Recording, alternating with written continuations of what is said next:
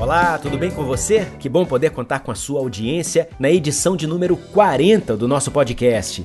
Eu sou Jesus Mosquera, jornalista do Sindifisco Nacional, e o assunto deste episódio é a eleição dos novos presidentes da Câmara e do Senado, o deputado Arthur Lira e o senador Rodrigo Pacheco.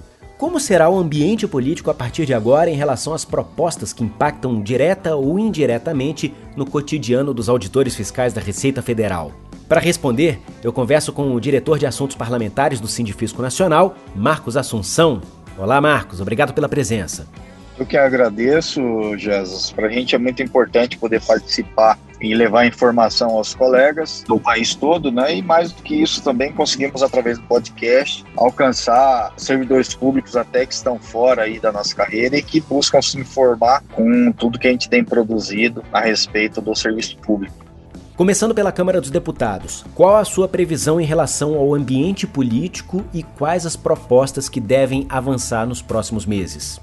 O deputado Arthur Lira, ele já posicionou né, uma sequência de temas que muito provavelmente vão ser debatidos, né? Dentre os principais temas hoje, PEC emergencial, reforma administrativa. Além disso, há alguns outros projetos tramitando, por exemplo, como o porte de armas, que a gente tem interesse no assunto, reforma tributária, né, que não poderia ficar de fora.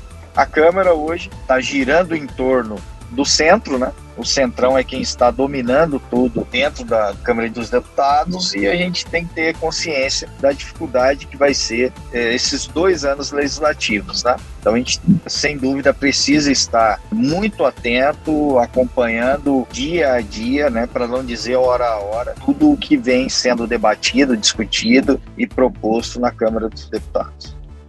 Projetos que interessam ao governo tendem a tramitar com mais celeridade? Que a velocidade vai ser um tanto acelerada, e isso a gente já espera, justamente por esse alinhamento do presidente da Câmara, né? Esse alinhamento é para ambas as casas, então é muito provável que haja realmente uma aceleração nesse movimento. A maior preocupação que a gente tem, sem dúvida, está na reforma administrativa, que traz diversos prejuízos ao serviço público sem efetivamente ter a capacidade de entregar a economia que o Estado precisa ou de entregar o que realmente a sociedade precisa, porque a grande realidade é que a diminuição de serviços públicos ela passa fatalmente pela diminuição da entrega desses serviços à população mais carente, à população que realmente depende do Estado. Então, a tramitação desses projetos, sem dúvida, vai ter uma celeridade diferente do que teve no mandato do antigo presidente, o deputado Rodrigo Maia. Falando agora do Senado, mais especificamente sobre uma declaração do senador Rodrigo Pacheco à imprensa. Ele criticou o que ele mesmo classificou de demonização do servidor público. Disse que servidor público não é problema, é solução. Essa declaração, na sua opinião, representa um ambiente um pouco menos hostil no Senado? Então, é uma declaração que soma aos nossos anseios. Só que uma declaração que a gente vai precisar acompanhar e ver se vai ser colocada em prática.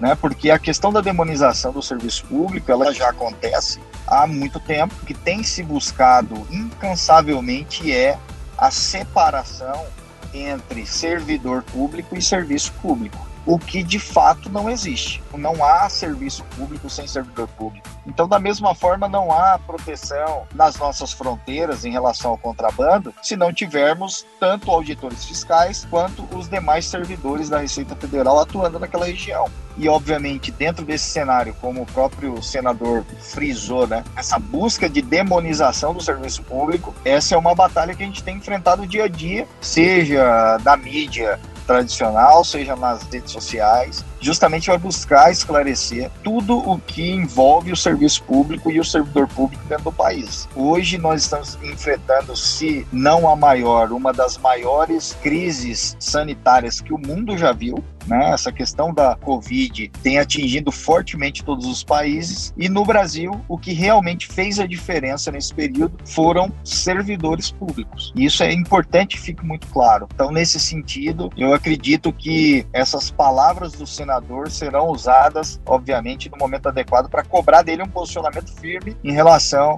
aos servidores públicos, em relação a tudo que nós temos a entregar para o país. Ainda comparando Câmara e Senado, o deputado Arthur Lira e o senador Rodrigo Pacheco, a gente sabe, foram eleitos com votações expressivas, partidos diferentes, mas no Senado a eleição contou com uma votação ainda mais heterogênea, né? Incluindo, por exemplo, o PT e o PDT. Isso facilita, de certa forma, a articulação política em favor dos servidores públicos?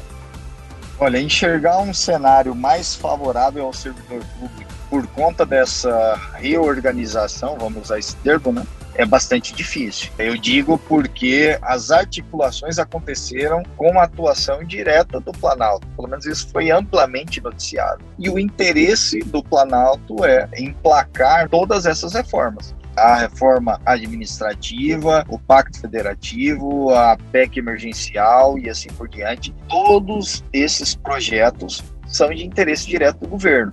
E se o governo influenciou diretamente nas formações desses grupos, então realmente nós precisamos estar muito preocupados em relação a tudo que vai tramitar no Congresso nesse período, seja na Câmara ou no Senado, porque as articulações elas acontecem em torno de interesses comuns, né? Então, para que o executivo ceda em algum sentido, para que as alianças aconteçam, quem forma essas alianças em algum momento vai ter que ceder em relação ao que o governo deseja também.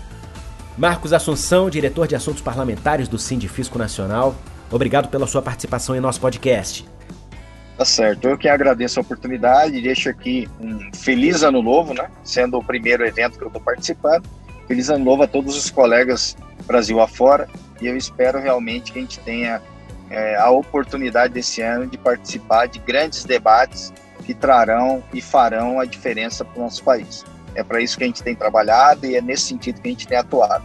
Muito obrigado, fiquem com Deus todos os colegas e até uma próxima. Muito obrigado também a você que nos ouviu. Continue com a gente nos próximos episódios do podcast do Sindifisco Nacional. Tchau!